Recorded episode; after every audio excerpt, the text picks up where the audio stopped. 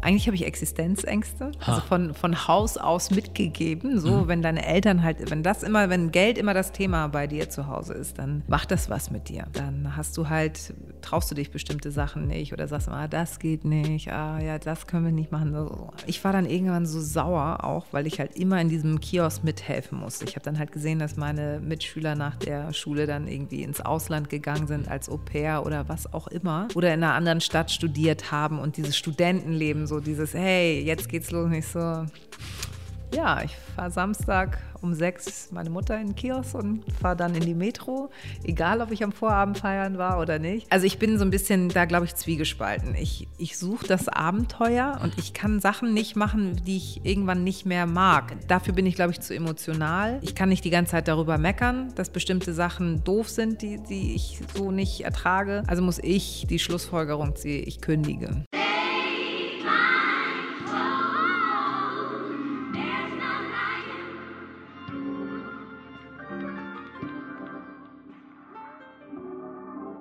Ja, das ist der Made in Germany Podcast. Mein Name ist Junior. Die heutige Folge wird gesponsert von Barbosa Sport, dem Sport ohne Mode Label. Und ohne weitere Umschweife zu meiner Gästin Linda Zerwakis. Hallo, ah. danke für die Einladung. Ich danke dir, dass du da bist. Und äh, ich bedanke mich an dieser Stelle auch an den Herrn Felix Lobrecht, der mir den Tipp gegeben hat. er meinte, dass wir uns unbedingt zusammensetzen sollten. Ja. Dass das eine ganz gute Idee ist. Und jetzt sitzen wir hier. Ja, wir, wenn nicht, ne? Nein. So. jetzt Ärger bekommen, oder? so. Das ist cool. Ähm, was soll ich sagen, Linda? Du bist Sprecherin bei der Tagesschau, mhm. ARD. So, daher kenne ich bestimmt die ein oder anderen Leute. Und Podcasterin bist du auch mhm. seit diesem Jahr, ich glaube seit Juni, ne? Genau. So. Ähm, gute Deutsche. Genau. Das ist der Name. Das ist das. Ich glaube, so viel dazu. Möchtest genau. du noch was hinzufügen? Meine Hobbys sind, nein. So, ja, genau. Reiten, lesen, schwimmen, nein. Nee, es äh, stimmt tatsächlich. Alles so, wie du gesagt hast. So.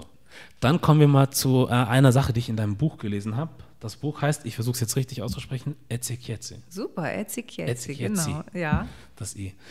Und ähm, da fängt das schon an mit einer Geschichte, ich will jetzt nicht zu viel davon verraten, ähm, ich glaube, du hattest ein Gespräch mit einem Radiosender in Stuttgart mhm. Und dann kam die Frage auf, wenn du dir einen Pass aussuchen müsstest, den ja. griechischen oder den deutschen, welchen würdest du wählen? Richtig? Genau. genau. So, und ich frage mich, warum, was ich mich überhaupt bei dir frage, generell, dass ähm, das so wichtig ist. Tja, dass du. Danke, dass die, du. Ja, ich verstehe das nicht. Dass also, ich diesen Migrationshintergrund, ja. Stempel immer mitbekomme. Ja. Genau so ging es mir ja aber auch. Mhm. Also, ähm, als, als ich quasi den Ritterschlag bekam mhm. und es hieß so, du wirst jetzt neue Sprecherin der 20 Uhr, habe ich gedacht, super. Mhm. So, weil, wegen, weil die mich halt kennen, weil die mit meiner Arbeit zufrieden sind, sind sie ja offensichtlich auch. Und dann hat die Presse daraus gemacht, die erste Tagesschausprecherin mit Migrationshintergrund. Und ich war wirklich eher erschrocken, weil ich so dachte, das hatte ich aber vorher gar nicht. Also ich, ah. natürlich ist es politisch korrekt. Natürlich habe ich einen Migrationshintergrund, aber da hat sich nie jemand drum geschert. Ja. Ich am wenigsten. Deswegen, hm. und wie du halt auch sagst, du, du verbindest das nicht mit mir. Ähm, bei dir ist es offensichtlicher aufgrund deiner Hautfarbe. Mhm. Und deswegen habe ich so ein bisschen Angst davor, jetzt als Vorbildmigrantin zu gelten, weil ich bestimmte Sachen gar nicht miterlebt habe. Ich habe bestimmten Rassismus gar nicht miterlebt. Und davon können andere Menschen, glaube ich, heftige Geschichten erzählen. Deswegen kann, kann ich jetzt nicht sagen, ja, ich bin's, mm. eure Migrantin der so. Deutschlands und ich sage euch jetzt mal, wie es geht. Also ja. davor hatte ich eigentlich am meisten äh, Respekt. Auf der anderen Seite muss man sagen, meine Kollegin Susanne Daubner, mhm als die damals angefangen hat, ich glaube, es war in den 80ern, mhm. haben die Zeitungen gemacht, die erste Brünette bei der Tagesschau. Wow. Was, was ist schlimmer? So. ja. Aber daran sieht man auch, dass man immer irgendwas findet, ne? Ja. Also, also so, ich hätte mich einfach gefreut, wenn es äh, geheißen hätte, Linda Zerwakis ist die neue Sprecherin bei der Tagesschau. Fertig. So. Oh. Ja, das ist so ein Ding. Also ich, ich vergleiche das auch immer gerne mit anderen Ländern wie England oder den USA oder so. Oder vielleicht, ich weiß nicht, wie es in Frankreich ist. Und dann sagt man immer, ja, aber da ist die Geschichte anders. Aber ich denke halt, wir sind doch hoffentlich mittlerweile intelligent und gebildet genug, dass wir sagen können, also uns selber, wir müssen das nicht ansprechen, auch wenn wir es wissen. Warum ja. können wir die Person nicht einfach nur Nachrichtensprecherin sein Vielleicht lassen? ist es aber, also ich, ich habe gerade das Gefühl, dass sie aber eine Menge tut. So. Und auch in der, in der jüngeren Generation. Also vielleicht ist einfach die Tagesschau noch so ein, weil sie schon so alt ist, also weil es sie schon so lange gibt, einfach eine Institution, wo es vielleicht noch wichtig ist, das zu sagen. Mhm. Und äh, in, ich glaube, bei jüngeren Generationen spielt das schon lange äh, keine Rolle mehr. Diese lachen dann ja auch und sagen so, du hm. willst jetzt hier unsere Migrantin spielen? So, dann, nee, will ich nicht. Ja. Nimmt mich einfach als Mensch wahr. So, und entscheidet, kann Linda das gut, macht sie ihren Job gut oder nicht? Ja. Darauf kommt es ja am Ende an. So. Ansonsten hat es immer sowas wie, hm. habe ich gestern, Frauenparkplatz. So. so? Lass einfach ein Parkplatz sein. Ja. Gab es aber sowas früher mal?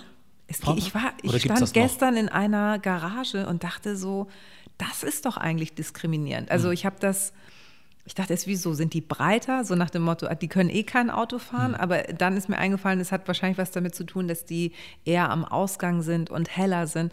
Und trotzdem irgendwie, mhm. also ich musste total schmunzeln, weil ich so dachte, also wenn wir jetzt schon in dieser ganzen Gender-Geschichte so. und Diskriminierungsgeschichte, eigentlich finde ich es diskriminierend. Hm. Ja.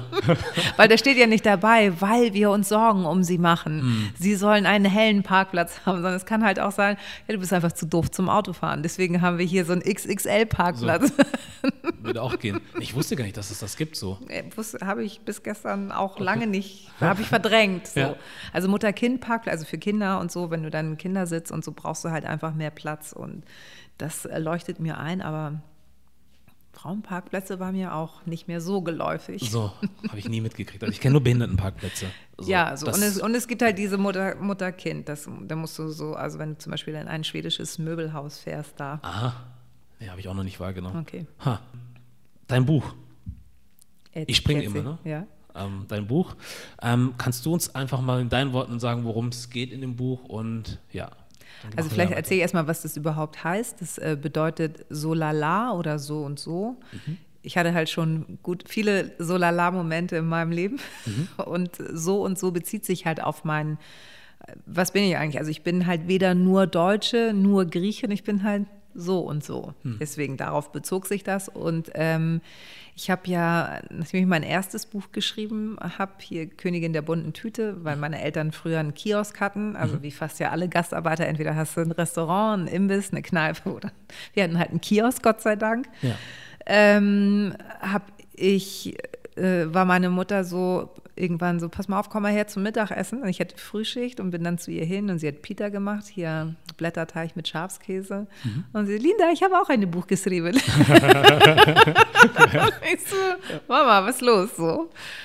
Und sie so, nee, das hatte ich aber schon lange vor und so. Und sie hat quasi ihre Kindheitserinnerung, also von, von der Kindheit bis zu dem Moment, wo sie dann nach Deutschland gegangen ist als Gastarbeiterin, das hat sie aufgeschrieben, handschriftlich.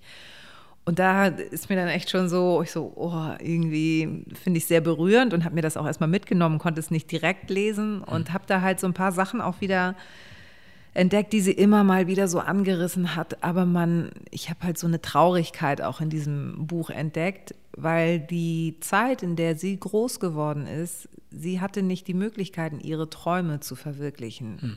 Durch die, das strenge Reglement ihres Vaters, der viele Sachen ähm, nicht bewilligt hat. Also sie hätte zum Beispiel auf die weiterführende Schule gehen können, hat er gesagt, so, nee, du hast noch einen jüngeren Bruder, hm. der ist quasi mehr wert als du, bei dir ist nur wichtig, dass du irgendwann heiratest, wir in, in investieren in ihn. Ja. Dann ist sie äh, nach Thessaloniki gegangen, hat da ihre Schwester besucht, die hatte einen Kumpel, der eigentlich Jura studiert hat, aber nebenbei eine Schauspielschule besucht hat. Mhm. Und meine Mutter hat den, äh, der meinte dann so, ach, wenn du eh hier bist, komm doch mal mit, guck dir das doch mal an. Und der äh, Schauspiellehrer hat ein Talent in ihr gesehen, hat gesagt, super. Und ich habe, der hatte eh vor, einen Film zu drehen aus Lesbo, auf Lesbos mhm. und hat gesagt, so, ich sehe die für die und die Rolle. Das musste sie natürlich mit ihrem Vater und ihrer Mutter absprechen. Und der Vater hatte damals immer das Sagen und er so, auf gar keinen Fall. Was soll denn das Dorf von uns denken? Mhm. Das ist immer so dieses, was denken die anderen über einen? Du bringst Schande, weil Schauspielerei war damals, äh, hatte das äh, was leicht, also eher fast schon mit Prostitution mhm. gleichzusetzen. Krass. Und da war so, nee, auf keinen Fall. Und dann hat sie gesagt, ja, aber ich habe jetzt mit Anfang 20 keine Lust, eine Familie zu gründen. Und dann gab es dieses Anwerbeabkommen aus Deutschland, und wo sie dann gesagt hat, okay, ich gucke mir das an, ein, zwei Jahre, und dann komme ich wieder. Mhm sie ist immer noch hier. Hm. So. Und das habe ich so gelesen und dachte so, irgendwie ist das spannend. Und ich wusste halt zu wenig über meinen Opa. Also da stand ja auch was drin, habe halt angefangen zu recherchieren und habe dann gedacht, weil mir das dann so klar geworden ist, dass ich eigentlich ihren Traum jetzt lebe. Also ich bin so der, der verlängerte Arm ihrer Träume und habe gesagt, pass auf, ich setze dir ein Denkmal, Mama. So, ich, ja. ich nehme deine Geschichte mit da rein und schreibe ein zweites Buch. Und deswegen, so ist es halt entstanden. Und dann begebe ich mich halt im zweiten Teil, äh, fahre ich mit ihr zusammen nach Griechenland. Einmal um zu gucken, was ihre Schwester, die wir halt länger nicht gesehen haben, was die macht. Mhm und einfach mal wie so eine Mutter-Kind-Kur. Mhm. So wir beide alleine und so. Und ja, auch da einfach mal zu gucken, wie viel Griechen, also Griechisches steckt in mir. Was habe ich von dieser Familie in mir drin? Mhm. Und das ist sozusagen das Potpourri oder die Zutaten für dieses Buch. Ja. Und wie kam es dann bisher? Also ich, muss, ich hatte der äh, schlimmste Moment war eigentlich, als äh, bei der Lektorin schon alles durch war und dann dachte ich so, jetzt muss ich es aber meiner Mama ja auch noch zeigen. Mhm. So. Und die war so, ja Linda, ähm, aber ist ganz schön viel mit mir drin. Ich so, Mama, wenn man jemandem ein Denkmal setzt, ja. dann muss man sich mit diesem Denkmal ja auch auseinander. Na gut, so. Hm, so. Aber ähm, ja, das war irgendwie ganz, ganz rührend. Also sie weiß das zu schätzen. Sie ist dann leicht beschämt und ist halt unheimlich stolz auf meine beiden Brüder und auf mich, dass wir integriert sind und halt Jobs haben, mit denen wir unsere Familien ernähren können. So, ja. Das ist für so jemand, der Anfang der 60er Jahre hierher gekommen ist, so das wichtigste Ziel, dass die Kinder es mal besser haben. Und das hat sie erreicht. Mission erfüllt. Ja. Ganz genau. Cool. Ähm, du bist ja auch ein bisschen unterwegs gewesen für das Buch, oder? Mhm. Ja. Und das heißt, du hast was gemacht dann, irgendwie so eine Tour, irgendwie eine Medientour oder? Ja, ich habe wie so eine, also ich stelle mir das vor, hätte ich, wäre ich eine Band, äh, eine Musikerin, hätte ich, wäre ich auf Promotour und das ist letztendlich aber auch wie eine Buchpromotour. Also mhm. ich habe den ganzen August und September war ich nur unterwegs. Das ja. war krass. Also natürlich jetzt im Nachhinein auch schön, weil wenn wir jetzt vielleicht wieder in den nächsten Lockdown gehen, dann mhm. freue ich mich einfach ein bisschen äh, reisen, also gereist sein zu können. Ja. Äh, und ja, das ist halt dann auch wieder spannend. Ne? So dieses, man hat ja sonst so man ist ja sonst nicht im Gespräch, weil man spricht die Tagesschau, das gehört zum Tagesgeschäft. Deswegen werde ich jetzt nicht aus heiterem Grund eingeladen, sondern es muss ja einen Grund geben. Und das war, ja, war ganz spannend. Ja, nicht schlecht. Ähm, wann schreibt man denn überhaupt so ein Buch? Also zwischen Tagesschau-Job, Podcasten und Familie und was du sonst noch vielleicht Klar. machst? Gute Frage. Also es hat ja zwei Jahre gedauert. Okay. Also nicht so nee. in der Corona-Zeit irgendwie in der Anfangsphase kurz Nee, nee, nee. So. Äh, also teilweise nachts, mhm. weil ich auch Nachtschichten habe teilweise vormittags, teilweise abends, also immer mal wieder, auch immer mit so, oh, ich habe eine Idee, schnell als Notiz ins Handy oder auf dem Post-it-Zettel und so und dann guckst du irgendwann wieder so, warte mal, was? Ah, okay, mhm. so. Ähm, ja, also hätte die, hätte die Lektorin nicht zum Schluss auch Druck ausgeübt, wäre das, glaube ich, überhaupt nicht, weil immer irgendwas ist. Also das ist wirklich nicht, ich will jetzt jammern auf hohem Niveau, ne? aber dieser, ich bin ja Gott sei Dank nicht jeden Tag im Schichtdienst, mhm. aber das katapultiert mich auch manchmal ins Jenseits. Also wenn ich aus einer Nachtschicht komme, das heißt, ich fange um Mitternacht an bis 5, 6 Uhr, dann versuche ich tagsüber zu schlafen und ich kann dann nicht, bin leider nicht dafür gemacht, dass ich dann bis 1 schlafe, sondern mhm. ich bin dann meistens so um 11 wieder wach kannst du ungefähr aufsagen. Also hast du so fünf Stunden und bist aber schon so, okay. So, und dann hast du manchmal, dass du dann am nächsten Tag in die Frühschicht musst. Dann hast du den Tag noch zum Klarkommen und am nächsten Tag stehst du um 3.30 Uhr auf, um dann um 5.30 Uhr äh, im Morgenmagazin zu erscheinen. Und das ist wie so ein Jetlag, sage ich immer, der äh, umweltfreundlich ist, weil du kein Kerosin verbrätst, aber du hast genau den gleichen Effekt. ja. mhm. So, und das, ähm, das raubt Kraft. Deswegen hat das halt auch äh, lange gedauert, weil du bist dann, das sind diese Tage, wo du einfach nur dahin vegetierst hm. und funktionierst. Also du hast deine Körperfunktion, es funktioniert alles. Ja. Du machst so, okay, ne, so hm. Abendbrot machen, Kinder ins Bett bringen, Zähne putzen, schlafen. So. Mehr geht dann nicht. Hm. Das ist, geht nicht. Du kannst auch keine großartigen Gespräche führen oder wenn du dich dann vielleicht noch triffst, ist so dieses, und dann wollte ich noch so, und hast du halt irgendwelche Aussetzer, weil du einfach so müde bist. Mhm. Das ist jetzt in Corona nicht so aufgefallen, weil man sich dann ja eh wenig getroffen hat und immer Corona vorgeschoben hat, ich kann nicht. Und ja. in Wirklichkeit lag ich um 9 Uhr im Bett und musste irgendwie mein Schlafdefizit äh, ausgleichen. Ja. Also irgendwann immer ein bisschen geschrieben. So. Du hast ja davor schon mal eins geschrieben. Das heißt, mhm. du wusstest doch schon ein bisschen, was auf ja, dich ja. zukommt, oder? ja, genau, Angst. So. so. Ich meine, so wie du das jetzt gerade geschildert hast und dann, wenn man zurückdenkt, dass du ja schon mal eins geschrieben hast, ja.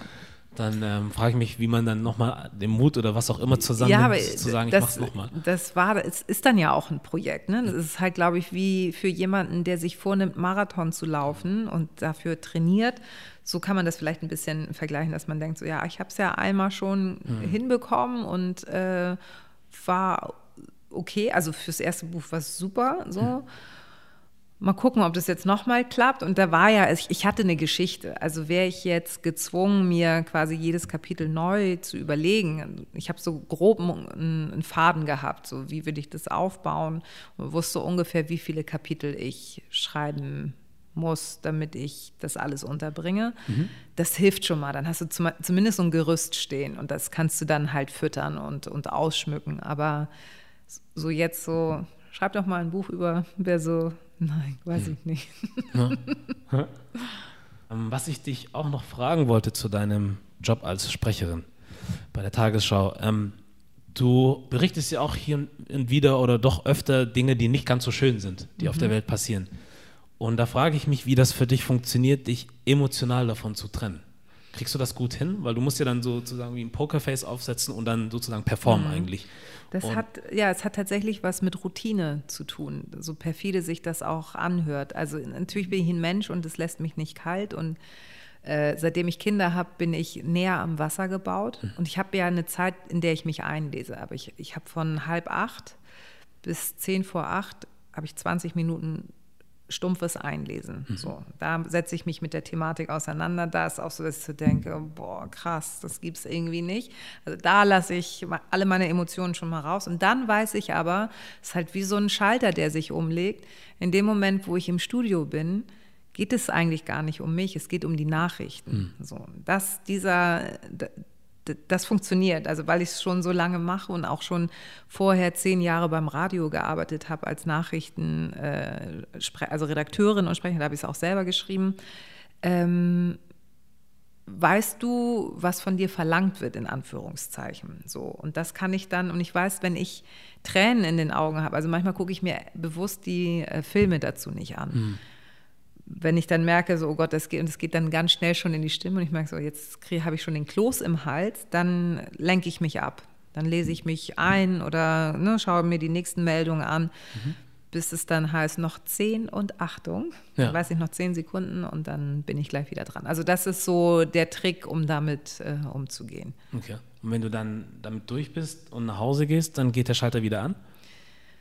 Äh, ja, immer mal mhm. wieder. Natürlich, äh, also das ist ja jeden Tag. Du guckst dir die Nachrichtenlage an und äh, ich glaube auch da, wenn du, du musst ja Vorbild sein für deine Kinder. Also sonst hätte ich ja keine Kinder in die Welt gesetzt, hätte hm. ich nicht ein bisschen Hoffnung, dass es vielleicht alles insgesamt besser wird. Ähm, würde ich von Anfang an denken, so noch drei Jahre und dann gehen wir irgendwie zusehenden Auges dem Untergang entgegen, dann hätte ich mich nicht für Kinder entschieden. Ja. Ähm, also das heißt, du hast so einen Grund, oder ich zumindest habe so einen Grundoptimismus. Und auch da ist es so, dass du manchmal in deinem Alltag so gefangen bist und so viele Sachen erledigen musst. Es gibt Tage, da kriege ich nichts mit, da schaffe ich es nicht, Nachrichten zu hören, zu lesen, so. Und das ist auch ganz schön, ja. weil ich so in meinem Mikrokosmos bin. Und ich glaube, das kann jeder von sich äh, sagen, dass du hast ja einfach auch was zu tun und musst dies noch erledigen, das, das, das, das, das. Und schwupps ist der Tag um. Ja. Und das habe ich aber für mich entdeckt, dass ich gar nicht jeden Tag das gucken muss. Also wäre schon gut. Hm. Ähm, aber dass es mir dadurch nicht schlechter geht. Ja. Das kann ich dadurch irgendwie immer ganz gut kompensieren. Ja. So, Podcast, Linda. Dazu wollte ich noch was fragen. Mhm. Ähm, oder nee, noch nicht.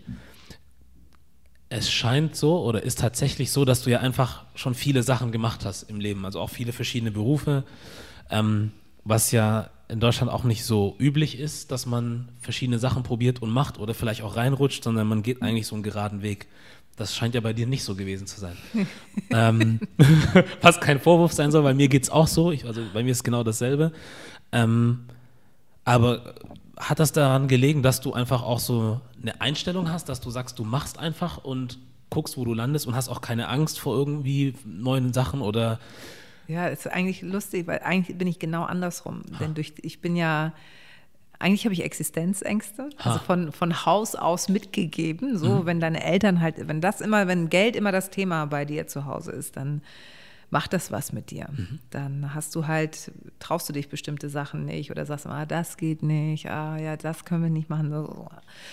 Ähm, bei mir war das, ich war dann irgendwann so sauer auch, weil ich halt immer in diesem Kiosk mithelfen musste. Ich habe dann halt gesehen, dass meine Mitschüler nach der Schule dann irgendwie ins Ausland gegangen sind mhm. als Au pair oder was auch immer oder in einer anderen Stadt studiert haben und dieses Studentenleben, so dieses, hey, jetzt geht's los, nicht so, ja, ich fahre Samstag um sechs meine Mutter in den Kiosk und fahre dann in die Metro, egal ob ich am Vorabend feiern war oder nicht. Hm. Und dann habe ich so gedacht, nee, ich kann, also ich bin dann ja in diese Werbeagentur mhm. reingerutscht mhm. und war da Texterin und es war auch eine renommierte Werbeagentur. Mhm. Ich habe dann aber irgendwann gedacht, so für mich, also ich bin so ein bisschen da, glaube ich, zwiegespalten. Ich, ich suche das Abenteuer und ich kann, ich kann Sachen nicht machen, die ich irgendwann nicht mehr mag. Das kann ich dann nicht weitermachen, weil mir, dafür bin ich, glaube ich, zu emotional und merke dann so, dann muss ich, ich kann nicht die ganze Zeit darüber meckern, dass bestimmte Sachen doof sind, die, die ich so nicht ertrage. Also muss ich die Schlussfolgerung ziehen, ich kündige. Ja. So, und ich, ich hatte immer diesen Wunsch nochmal, ich möchte aber eigentlich nochmal zum Fernsehen, weil ich gerne Theater gespielt habe in der Schule und offensichtlich war so dieses, wenn ich mir das erklären muss, so diese Bühne war so, du stehst da oben, die Leute gucken dich an und ich konnte da aus meinem Leben fliehen mhm. in diesem Moment. Also jetzt mal so ein bisschen ja. größer äh, erzählt so. Mhm. Und irgendwie hatte ich eine Faszination für Fernsehen, weil ich natürlich als Kind auch viel Fernsehen gucken durfte und ich fand das mhm. toll. Ich hatte, ich fand es irre, so was da geboten wurde und das hatte eine Faszination für mich. Und habe mich aber natürlich nicht sofort getraut, weil ich dachte, hallo, ich bin's, Linda. Ich komme und alle so, ja, aber nicht bei uns. wow. So, und dann habe ich gedacht, das mit der Werbeagentur ist super. Und ich habe damals als 19-Jährige 2500 Mark verdient, hm. was echt viel Geld war. Ja. Und habe dann einen, habe mich aber um einen Praktikumsplatz beworben beim Radio.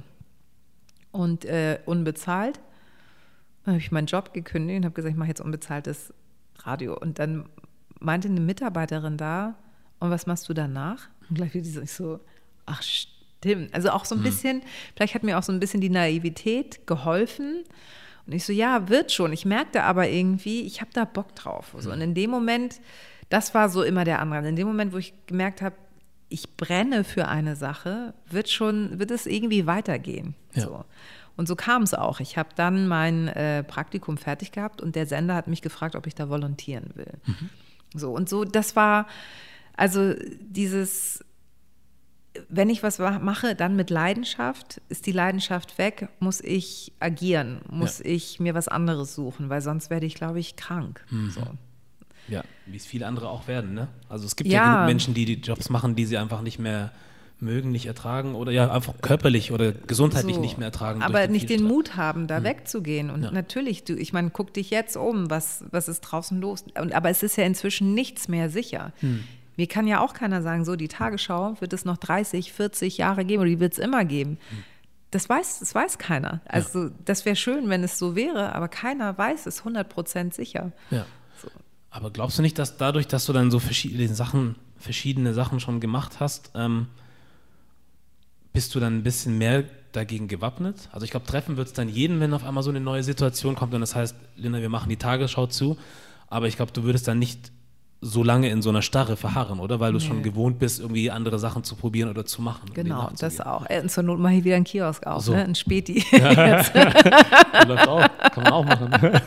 ja. So, ja, also irgendwas wird dann schon kommen. Mhm. Und ich glaube, ähm, wenn halt gar nichts geht, würde ich vielleicht tatsächlich mich so selbstständig machen oder irgendwas, ähm, weil nur zu Hause sitzen würde mich krank machen. Das mhm. bin ich, da bin ich auch nicht der Typ für, weil ich einfach schon früh äh, gelernt habe oder früh arbeiten musste, mit, ja. mit 14 quasi auch immer schon mit für unseren äh, Laden da mitgeholfen habe. Und dadurch habe ich jetzt nicht so eine Angst vorm Arbeiten ja. oder was da kommt. Also ich bin da, glaube ich, ziemlich pragmatisch und vielleicht äh, hilft mir das. Ja. ja, genau, das ist so was ähnliches, wollte ich eigentlich fragen, ob du das Gefühl hast, dass dich das irgendwie positiv geprägt hat, auch wenn in der Zeit das nicht das Geilste ja. auf der Welt war, irgendwie da in einem Kiosk stehen zu müssen und das Ganze drumherum, aber jetzt so für das Leben, was du dann jetzt so Absolut. also durfte. ich sage immer so, das ist so die Schule ähm, des Lebens gewesen, weil du einfach so viele unterschiedliche Menschen da hattest als Kund, Kundschaft und das prägt. Also mhm. du weißt, irgendwie so willst du nicht werden, mhm. so in bestimmten Momenten. Ähm, ich hatte halt mit mit Menschen zu tun, die sehr viel Geld hatten, die da mit dem Jaguar vorgefahren sind und ihre Brötchen gekauft hatten. Und ich hatte aber auch mit dem armen Schlucker zu tun, der seine Stütze bekommen hat und hm. die halt in der ersten Woche schon verflüssigt hat, ja. wenn du so willst. Hm. Der dann aber auch, was ich da gelernt habe, ist so, ja, Geld macht, versaut dir deinen Charakter. Also es kommt auf den Charakter des Menschen an. Mir ist es egal dann, woher du in dem Moment kommst, was du machst. In dem Moment, wo ich irgendwas Liebenswertes an dir finde, das prägt diesen Menschen so. Und dann kannst du noch so viel Geld haben, wenn du halt ein Arschloch bist und von oben herab habe ich halt keinen Bock, mich mit so jemandem zu beschäftigen. Ja. So. Ist wahrscheinlich auch eine gesunde ja, und, und es ne? hält dir, also ich mache Feier bis heute immer noch mit öffentlichen Verkehrsmitteln, mhm. einfach um auch so den Blick fürs normale Leben, also das Leben, was ich jetzt führe, hört sich jetzt alle denken, oh mein Gott, die muss ja irgendwie ein Laster wie Donald Duck oder wie Dagobert Duck. So, ich habe keinen Geldlaster, in den ich springen kann. Aber mhm. natürlich bin ich jetzt ähm, auf einer anderen Ebene angekommen. Und ja. wenn man so will, denken alle so, oh, die ist ja jetzt in ihrer Blase und so weiter. Und deswegen fahre ich S-Bahn, mit dem Bus, U-Bahn und so weiter, um einfach den Blick fürs reale Leben nicht zu verlieren. Ja. Und äh, sollten öfter mal Menschen machen, weil das, worüber ich rede, das kann man nicht, finde ich, von oben herab, wenn man einfach den Blick fürs Wesentliche verliert. Ja. Wenn du davon sprichst, frage ich mich gerade, ähm, wenn du zum Beispiel irgendwas berichten sollst, und das an dich rangetragen wird, hast du schon mal dann so einen Moment gehabt, wo du dachtest, das, was du berichten sollst, ist nicht das, wie du es selber wahrnimmst? Wo du dich gefragt Ach so. hast, pass mal auf, Leute, das kann doch gar nicht so stimmen, weil ich nehme das komplett ganz anderes wahr. Weil jetzt zum Beispiel habe ich mhm. mitbekommen, dass, ähm, das äh, habe ich selber jetzt auch noch nicht recherchiert, irgendwie, dass ich da jetzt eine klare Aussage zu machen kann, aber es hieß zum Beispiel, dass in den Berichten, wenn es um Corona geht, in Berlin irgendwie immer so Neukölln so vorangeschoben mhm. wird. Und dann heißt es immer dann, Neukölln der, ist der Brandherd. Ja. Und dann wird das in Verbindung gebracht noch mit äh, Migranten und mit Großfamilien und solchen Sachen. Und wenn man halt selber dann da lebt und sich da auskennt und da aufgewachsen ist, denkt man sich wahrscheinlich, also ich weiß gar nicht, wovon ihr hier ihr da redet, redet weil ja. ich sehe das anders. Ähm, also natürlich habe ich das manchmal auch, also ich bin zu, ich bin, ich bin zu wenig draußen Reporterin gewesen. Hm. Also höchstens fürs Radio, als dass ich das jetzt sagen kann, ja, stimmt so. Ähm, man muss, glaube ich, und da achten wir zum Beispiel bei uns in der Redaktion immer sehr drauf, halt alle Facetten. Also das, wir haben zum Beispiel nach der 20 Uhr gibt es immer eine ähm, Konferenz noch und da wird dann auch gesagt, so sorry, die Meinung haben wir jetzt zu oft gehört, wir haben aber die andere Position war einfach nicht gut genug vertreten oder da hätte man noch mal einen Ton haben müssen, noch mal eine Aussage haben müssen, um das auszugleichen und dann kann der Zuschauer für sich auswählen, was er davon hält. So, aber du musst es halt im Gleichgewicht haben. Und da achten wir eigentlich drauf. Es gelingt uns, finde ich oft, mhm. aber nicht immer. So. Ja. So kann ich das nur, weil anders kann ich das nicht sagen. Es wäre jetzt vermessen zu sagen, ja, stimmt, ja, weil ich ja auch nicht überall bin und einfach zu wenig Re Reporterin war auf der Straße, als dass ich das hätte machen können. Ja. Bringst du dann durch dein Migrationshintergrund? Genau, ja, ja.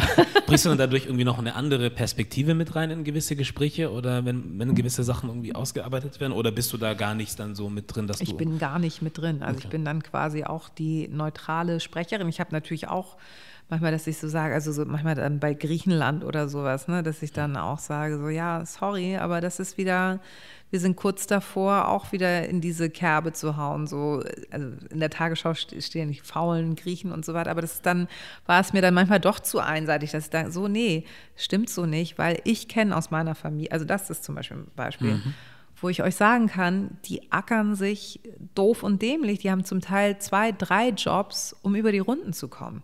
So, und nur weil die dann nicht so jammern wie in Deutschland, hm. gleich alle, ähm, da, so, das müsst ihr halt auch beachten. Ich weiß nicht, wo euer Reporter da war oder der Korrespondent, aber das muss man halt beachten. Und das stimmt schon, dass man halt jetzt nicht immer ähm, die Perspektive äh, sieht von, von uns. Ne? Also das, das meine ich, wir Journalisten sind dann ja auch in einer Blase. Das ist, ist auch die besser verdienende ähm, Bevölkerung. Ja. Und wenn du auf die Straße gehst, dann musst du halt Pro und Contra, du musst halt alle Seiten bedienen. So, ja. Da müssen wir einfach manchmal ein bisschen mehr drauf achten. Ja, das auch unter anderem. Und ähm, das ist nur meine Wahrnehmung. Bei gewissen Dingen, die ich online lese, komme ich nicht immer da an, wo mich der Titel eigentlich hinführen ja. sollte. Ich weiß nicht, wie du darüber denkst. Ich hatte nämlich auch was von dir gelesen gehabt. Da ging es darum, Linda Zerwakis und ich glaube, äh, ihr Leben mit Familie und Kind, irgendwie sowas. Und dann lese ich und am Ende stand gar nichts nee, über deine aber Familie das drin. Ist, da so. gibt es so eine, so eine Seite, ich weiß nicht, wie die TV24 oder mhm. Also da steht, äh, was war letztens, ähm, jetzt packt sie aus und hm. ich so, oh mein Gott. ja. Oder ist zusammengebrochen während Corona. Da habe ich irgendwie auf Insta so, so ein Bild gepostet, oh. wo ich so Zusammenbruch, Kollaps und ich so, Leute, lest euch das, das ist da im, Sch ich habe das doch nur so. Also ja. das ist irre. Hm. Deswegen, aber das, ich lasse es mir nicht verbieten. Ja. Also ich habe es aber immer im Hinterkopf, so kann man das jetzt machen oder kommt dann die und die und die Schlagzeile. Hm. Ähm, das ist total nervig. Da weißt du dann, okay, ihr braucht eure Klickzahlen, damit ihr eure Werbung verkauft und so. Wie perfide ist das bitte? Hm. Und das ist ganz oft. Ich habe jetzt aber auch bei einer, bei einem Interview, Bild der Frau oder sowas war das. Mhm. Die haben als Schlagzeile genommen, ähm, will bald nach Griechenland ziehen. Wusstest du auch nicht, ne? und ich so, so, und da habe ich dann über meine Agentur anrufen lassen und gesagt, so, ihr ändert das jetzt, mhm. ansonsten gibt es Ärger, weil ich habe im Text gesagt, mhm. ähm, weil es war so, ja, wenn Sie in die Zukunft blicken, wo sehen Sie sich? So, und ich so, ja, vielleicht habe ich äh, ein Haus irgendwann in Griechenland und mhm. lebe zur Hälfte in Griechenland und zur Hälfte hier. Ich finde, das hat, ist ein komplett anderer ja. Konsens, mhm. den du da abgibst, als wenn du diese Schlagzeile, so, also so nach dem Motto, macht sich hier noch schnell die Tasche voll so. und dann geht sie nach Griechenland. Das, mhm.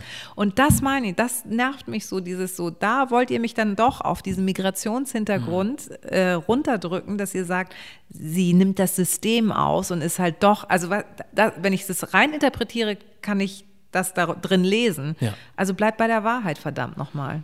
Aber die müssten doch damit rechnen, dass da was von dir kommt, oder? Also ich ja, es hat für mich Konsequenzen, dass ich einfach mit bestimmten Blättern werde ich keine Interviews mehr machen. Ja. So, also mit der Bildzeitung mache ich schon lange kein, keine Interviews mehr. Mhm. Äh, Bild der Frau habe ich gedacht, ist vielleicht anders, muss man drauf achten. Bunte ja. ist, weiß ich auch nicht, ob ich das war auch, fand ich auch nicht. Mhm. Gut, da hatte ich eine Passage drin, da haben die, was sie daraus gemacht haben, ist auch so, ey, wie könnt ihr euch morgens im Spiegel anschauen? Das also, dass das. ihr euch nicht schämt, wirklich. Ja, ja. Vor allem, also ich weiß nicht, mit uns, äh, ich sage mal in Anführungszeichen, normalen Bürgern irgendwie, die keine, keine Möglichkeiten haben, so weit vorzudringen, um ihre Beschwerde so weit genug zu bringen, ja. die man einfacher ignorieren kann, sagen wir es mal so ist eine Sache, aber ich dachte mir dann mal so zwischen Journalisten irgendwie, dass man dann sagt, da versucht man wenigstens die Sache richtig zu machen. Es geht um Klickzahlen, so. du, es geht um, um Hascherei, also du, wie, wie kann man aus hast ja manchmal einen Nebensatz und daraus wird die bombastische Schlagzeile und denkst so, hä? Are you kidding me? Willst du mich irgendwie verarschen? Das glaube ich ja wohl nicht. Ja. So, und das ist dann halt, führt zur Konsequenz, also sagst du, ja, dann verkaufe ich weniger Bücher, aber mit euch rede ich nicht mehr. Ja. Also hab, ich habe wieder daraus gelernt. Ich hm. habe viele, ich habe vieles, ich bin dann zu gutmütig auch und sehe das dann, was sie machen. Und ich habe jetzt auf meiner Liste mit Leuten oder mit Zeitschriften, mit denen ich nicht mehr spreche, die ist größer Hast du keine Liste schon? ja. ja. Ja, ich weiß auch gar ich verstehe, ja, wie gesagt, ich habe es schon ein paar Mal gesagt, ich verstehe es nicht, weil ich denke, man will ja auch langfristig mit den Leuten am besten doch arbeiten oder nicht ähm, als zu sagen, ich habe jetzt einmal diesen Text und da mache ich ein bisschen Clickbait rein irgendwie, aber verbaue mir die Chance, jemals wieder mit der Person sprechen ja, zu können. Ja, auf der anderen Seite, wenn die das Gefühl haben, sie können aus so einem Nebensatz eine Exklusivität verkaufen, mhm. dann die müssen ja ums Überleben mhm. kämpfen. Also ich kann deren Anreiz schon verstehen. Ja.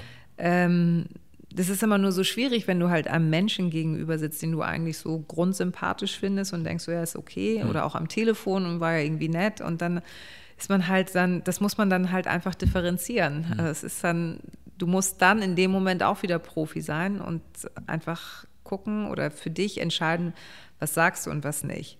Ja. Und manchmal kommst du halt in so eine Verlegenheit und erzählst halt so nebenbei noch so, ah ja, und dann war das und das und dann denkst du, oh, scheiße. Scheiße, warum habe ich das gesagt? Hm. Ja, man muss mal gucken, was man sagt, ne? Ja. So. Alles ist eine Schlagzeile.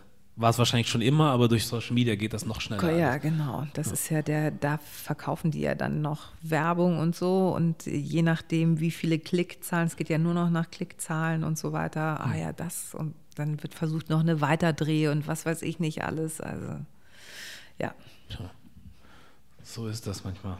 Deswegen bin ich froh, nur Tagesschau zu machen. So. so, ja, aber das, da hast du Fakten. Hm. Peng und gut, auch wenn natürlich jetzt alle sagen, ihr Lügenpresse und so. Hm.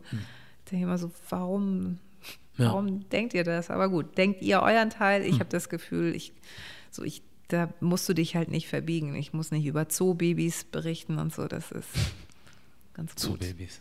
Hm. Ja, also hin und wieder, wenn ein Eisbär, aber meistens so sehr selten oder, ja. oder halt irgendwas anderes. Ich muss den Dschungelkönig nicht verkünden in der Tagesschau. Wow. Da bin ich sehr glücklich drüber. Das muss auch nicht sein. ähm, einen Podcast hast du auch, mhm. den du produzierst, habe ich ja vorher schon gesagt gehabt. Wie kam es überhaupt dazu? Ja, das ist auch eine, äh, wieder eine Geschichte mit Umwegen. Ähm, ich hatte die Idee schon vor vier Jahren. Und zwar ähm, war damals schon immer so dieses, wenn ich die Talkshows gesehen habe, und natürlich damals mit der Flüchtlingswelle und, und, und. Ähm, habe ich mir gedacht, das ist immer so mit dieser Keule. Also es ist immer so gleich Moralapostel, mhm. eine Schwere, das sind schlimme Menschen und so, wo man immer so denkt, so, oh Gott, so, hoffentlich kriegen wir das wieder. Oder du hast halt so eine Runde, es wird über Migranten gesprochen, es sind nur Deutsche da. Mhm. denkst so, äh, gut. Und ich hatte das Gefühl, ganz ehrlich, ich habe dann so in meinen Freundeskreis geguckt und der ist bunt durchmischt. So. Und sehe das als Bereicherung an. Und auch da wieder, ich suche mir einen Menschen aus, weil ich den Charakter mag, hm. weil ich die Eigenschaften dieses Menschen mag. So. Ähm, und dann ist mir egal, aus welchem Land der kommt mhm. oder an, an, welchen Gott der glaubt oder was auch immer. Also solange er mich nicht bekehrt, so ist es, also es geht nur um, den, um das Wesen dieses Menschen. Wenn ich mit dem gut klarkomme, ist mir egal. Und da dachte ich so, das ist so die Idee. Und hatte das damals ähm, meinem, meinem Sender vorgestellt als äh, Fernsehformat. Mhm da hieß es so, nee, das ist uns irgendwie noch ein bisschen zu heikel, das Thema. Hm. Ich dachte, ja, schade, weil das ist irgendwie und mich ließ diese Idee nicht locker. Und dann habe ich gedacht, so in einem Podcast, Podcast, und ich dachte am Anfang, den Podcast setze ich nicht durch. Ja. ja. Anscheinend doch.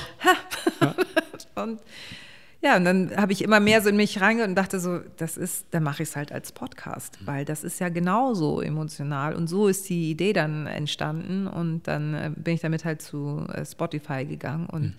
die haben das halt auch erstmal getestet intern, ob das ein Thema ist und so. Und irgendwie die Resonanz war, also jetzt auch als der gelaufen ist, echt überwältigend. Ich war ja, erstaunt, glückselig und so von ganz vielen, die selber diesen Migrationshintergrund mhm. haben und sagen, ich sehe mich da, ich höre mich da wieder, es ist so, war es genauso bei uns.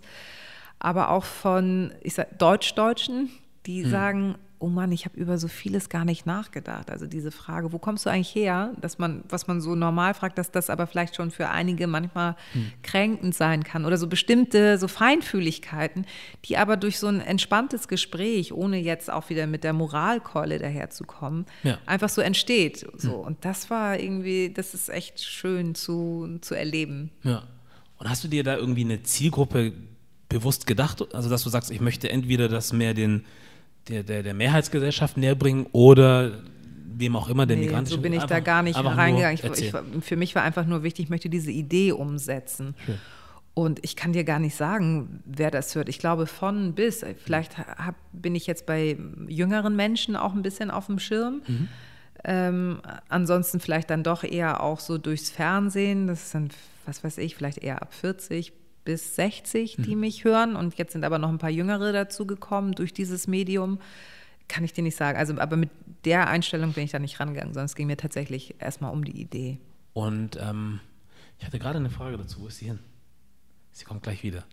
Ah, genau, weil du meintest, dass ähm, du ja damit erstmal zum Sender gegangen bist, bisschen zu heikel noch irgendwie, aber dadurch, dass du es jetzt sozusagen neben deiner Tätigkeit machst, kommt äh, kein Konflikt irgendwie zustande? Das ich bin ja freie Mitarbeiterin. Ah, okay. Ich bin nicht fest angestellt, mhm. also ich bin freie Mitarbeiterin und habe das auch gesagt, dass ich das mache. Also würde das jetzt bei, was ich nicht, äh, RTL laufen, mhm. dann so. hätte ich ein Problem. ja. So, dann könnte, hätte ich das nicht machen können. Mhm. Aber ähm, nee, gab es, gab es nicht. Okay. Welches war eigentlich für dich das Gespräch, bei dem du am meisten gerührt oder mitgenommen oder emotional warst? Gab es da irgendwie eins? Oh, es gab mehrere. Also äh, die Geschichte mit Gerard Asamoah, auch wenn ich sie damals äh, gelesen habe, so dieses, ich glaube, er hat in Cottbus gespielt mhm. und dann mit Bananen beworfen zu sein. Da merktest du auch bei ihm, er ist ja eigentlich ein fröhlicher Mensch mhm. und sagt ja auch bis heute, er liebt es, er liebt auch deutsches Essen und so weiter und liebt es hier zu sein und hat dann über seine Töchter gesprochen, die ähm, die letztens, äh, oder eine seiner Töchter hatte halt letztens irgendwie eine Freundin mitgebracht, eine Deutsche, also eine Weiße.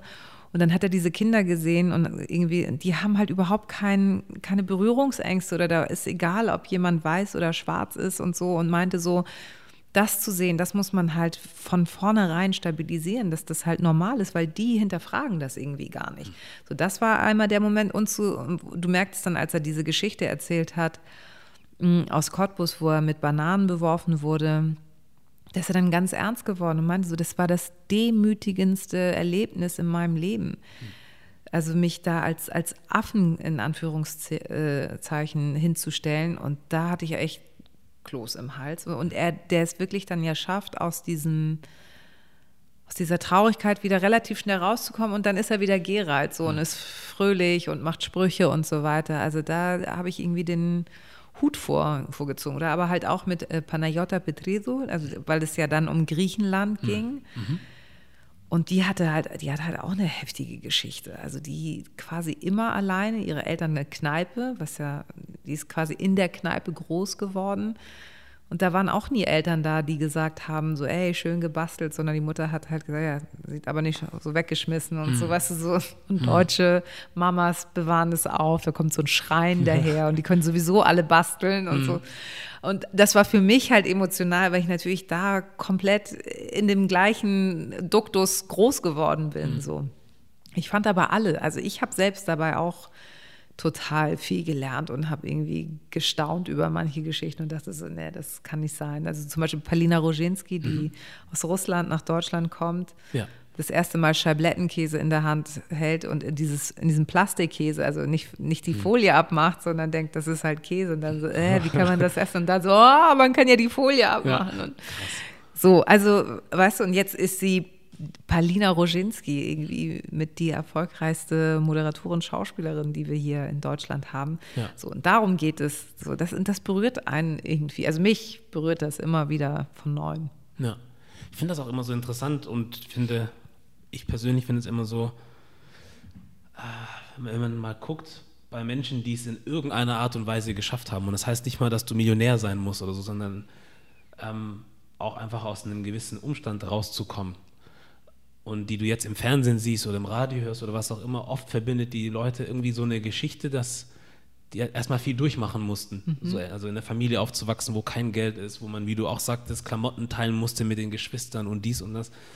Und ich würde es mir wünschen, dass Menschen sich dann mehr ein Beispiel an den Menschen nehmen und sagen, was hat diese Person durchlebt und wie, also um dann dahin zu kommen, wo sie jetzt ist. Weil die meisten denken ja dann zum Beispiel, du sprichst jetzt einfach die Nachrichten so und das war's und das wurde dir einfach so in den Schoß gelegt, aber da steckt ja eine Geschichte noch dahinter. Ja. Und wenn man wirklich guckt, die meisten Leute, die man dann in irgendeiner Art und Weise zelebriert oder so, auch als Musiker oder Schauspieler, man wird selten welche finden, die sagen, es ist ihnen einfach so in den Schoß gefallen. Ja. Alle haben irgendwas irgendwie mitgemacht. Und ähm, ich würde es dann halt eigentlich persönlich cooler finden, wenn Leute dann eher darauf gucken, so den Weg und dann zu sagen, okay, wo kann ich mir vielleicht was abgucken? ja, aber ich glaube, Entschuldigung, ja. mach ruhig. Nee, ich glaube, aber das wird immer schwieriger, also weil du dann natürlich auch solche Stars, so Instagram Stars hast, mhm. so, wo du, wo ich mich dann auch äh, sehe und denke so, warum hat die jetzt, warum kriegt die jetzt so viel Geld für einen Post, weil die zwei Millionen Follower hat? Mhm. Hm. Was macht, also was macht er oder sie und so? Das finde ich ist, vielleicht ist aber auch schon, weil ich zu alt bin und mhm. das nicht mehr äh, checke. Ja. Aber da, das finde ich, ähm, das ist ja ein irrer Markt für, also es ist ja für, für Werbung und so perfekt, weil es wesentlich billiger ist wahrscheinlich, als zu einer Agentur zu gehen und einen teuren Spot mhm. äh, in Auftrag zu geben, der dann für viel Geld im Fernsehen läuft. So. Aber das ist halt zum Teil Wahnsinn, wenn du es dann vergleichst mit Ärzten oder Medizinern, die Menschenleben retten. Mhm. Und vielleicht weniger als solche Menschen dann verdienen. Also das weiß ich nicht. Und deswegen wird es vielleicht immer schwieriger, ähm, das vorauszusetzen, dass man sagt, guck noch mal hinter die Geschichte. Ja. So, keine Ahnung.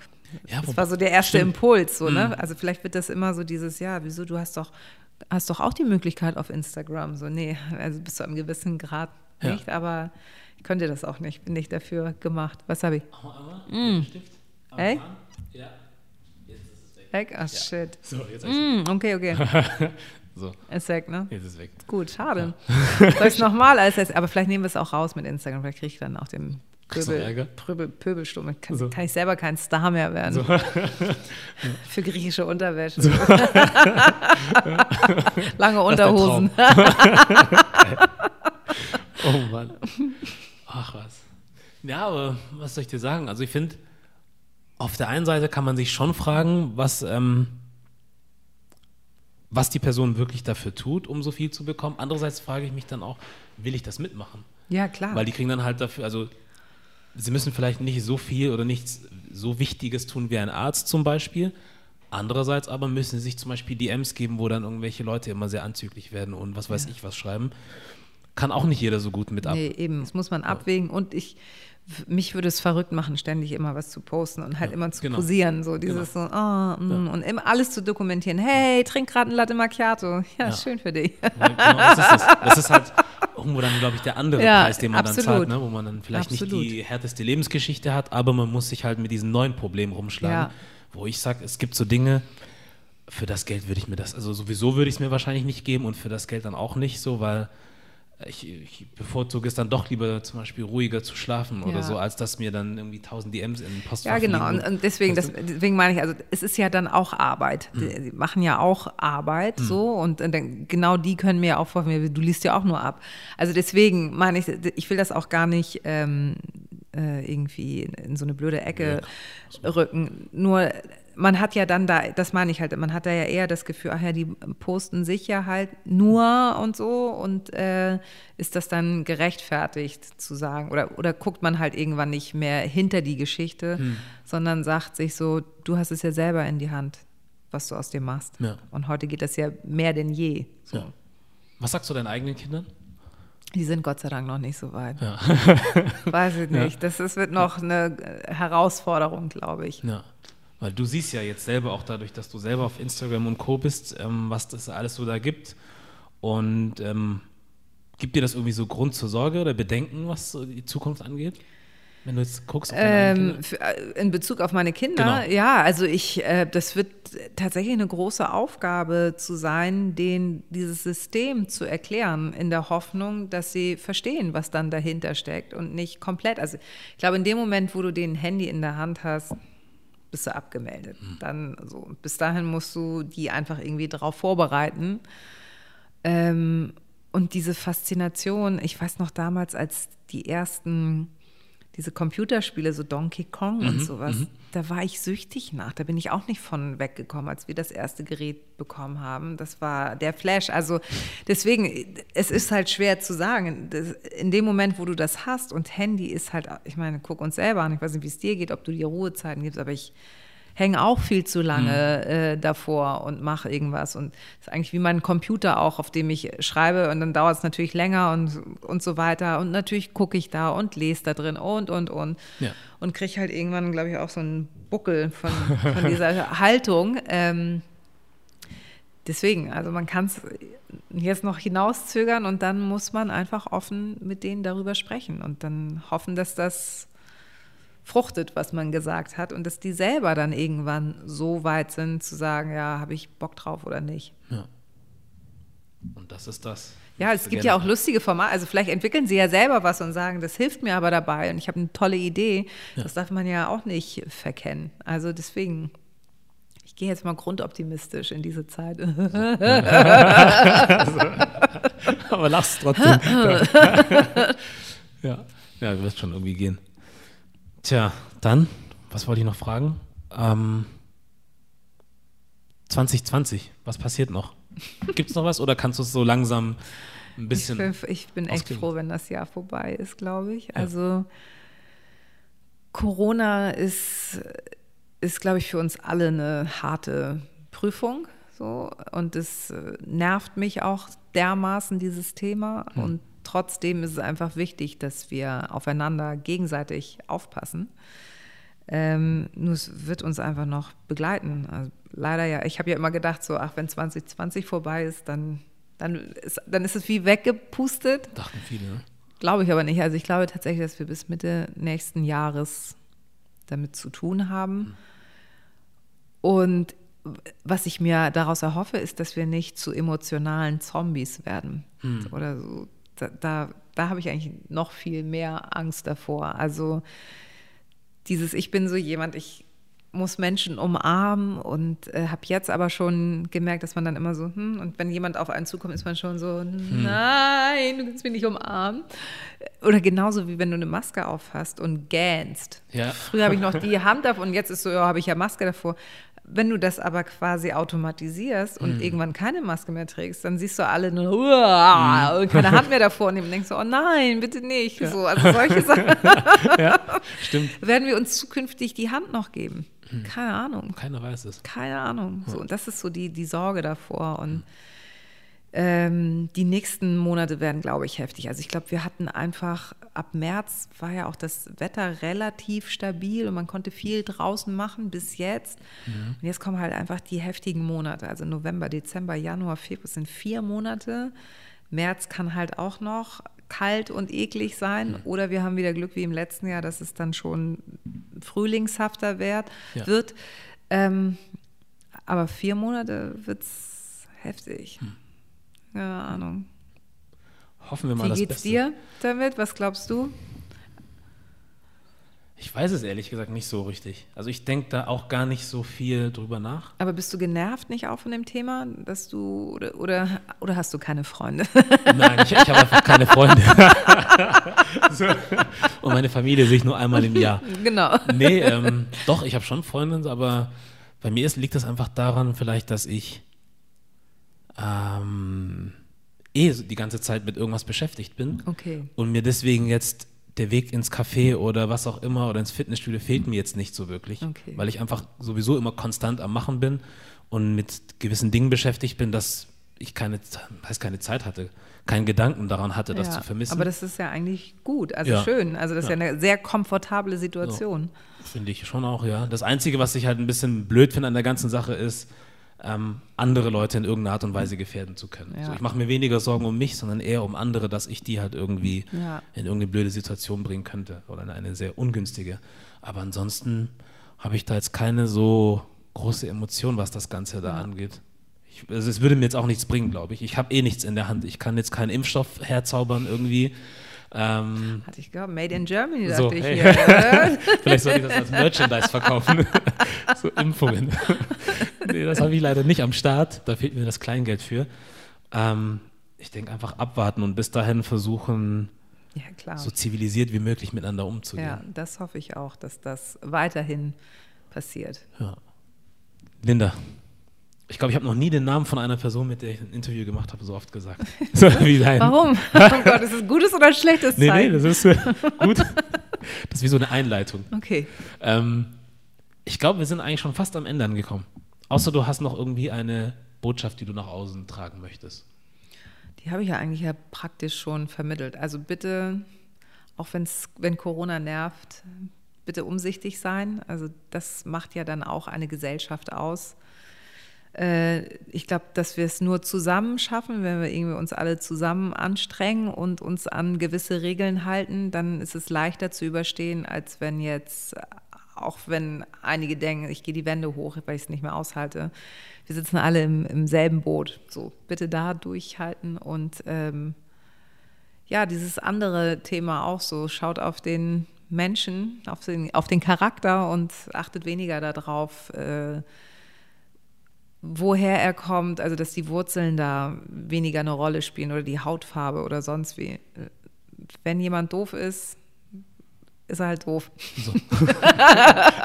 das ist ein Punkt. Ja, oder ja, so. Und genau so. andersrum halt auch. Also einfach ja entspannter und ein bisschen entspannter durchs Leben gehen und nicht immer überall Sorgen sehen. Vielleicht ist es naiv gedacht, aber vielleicht muss man manchmal auch ein bisschen naiv durch die Welt gehen. Dann geht es vielleicht manchmal einfacher. Ja. Da stimme ich dir zu. Tja, dann. Das Wort zum Sonntag, ne? So, das Wort zum Sonntag. Guten Abend, meine Damen und Herren. So. ja. Ganz fertig bist du ja noch nicht. Ähm, eine Frage hätte ich natürlich noch am Ende. Uh, made in Germany, was das für dich heißen könnte ich bin ja made in Germany, wenn du so willst. Ich, ich bin hier gezeugt worden und ich bin hier zur Welt gekommen und ähm, das steht halt für Qualität. Schau mich an. So. mhm. Mhm. Mehr kann ich dazu nicht sagen. Das ist die lustigste Antwort wahrscheinlich bisher gewesen. ja. Oder? Ja. ja. Kann man doch so sagen. Ne? Ja. Fertig. Dann. so kann man ein Interview beenden. Ja. Okay. Nee, das fand ich cool. Boah, sie ist gar nicht arrogant. Nein, Absolut aber gut, nee, nein, nein. nee, aber ich fand lustigerweise, wenn ich das erste Mal an Made in Germany denke, dann sehe ich irgendwie so ein Bügeleisen mhm. oder eine Waschmaschine und einen Kühlschrank vor mir. Und wenn da drauf steht Made in Germany, weißt du, ja, hält ewig. Mhm. So kann ich auch auf mich, hoffentlich halte ich noch so. ein bisschen. das ist ein Haltbarkeitsdatum. Noch. Achso, und an Wikipedia, ne? Ich bin nicht 1,69, ich bin 1,71. Vielleicht könnt ihr das nochmal umändern. Schnell korrigieren. So. ja. Möchtest du uns vielleicht noch sagen, wo wir dein Buch überall finden? Ach so, äh, gibt einfach das Wort Etzikietzi ein und unterstützt am besten eure Local Buchhandlung. Ich glaube, die freut sich am meisten und ansonsten kriegt man es überall, wo es Bücher gibt, online oder in echt, ja. beim Buchdealer um die Ecke. Cool. Dann. Ah, und dich, wo finden wir dich? Ja, also entweder in der Tagesschau. Erste Anlaufstelle. Oder ihr, falls ihr Spotify habt, gebt gute Deutsche ein und ähm, dann findet ihr mich. Ich glaube, bislang sind 16 Folgen drin, ist die hm. erste Staffel und äh, ich bin zuversichtlich, dass es noch eine zweite Staffel gibt. Bestimmt. Warum auch nicht? Ja. Cool. Dann sind wir für heute durch. Vielen Dank für die Einladung. Ich danke, dass du da warst oder überhaupt noch, du bist ja noch da, du bist ja noch nicht weg. Nee, vielen Dank dafür und war meinerseits ein angenehmes Gespräch. Ich hoffe, Kann für dich ich auch. nur so zurückgeben. Sehr schön. Dann war das der Made in Germany Podcast mit Linda Zerwakis und wir sind raus.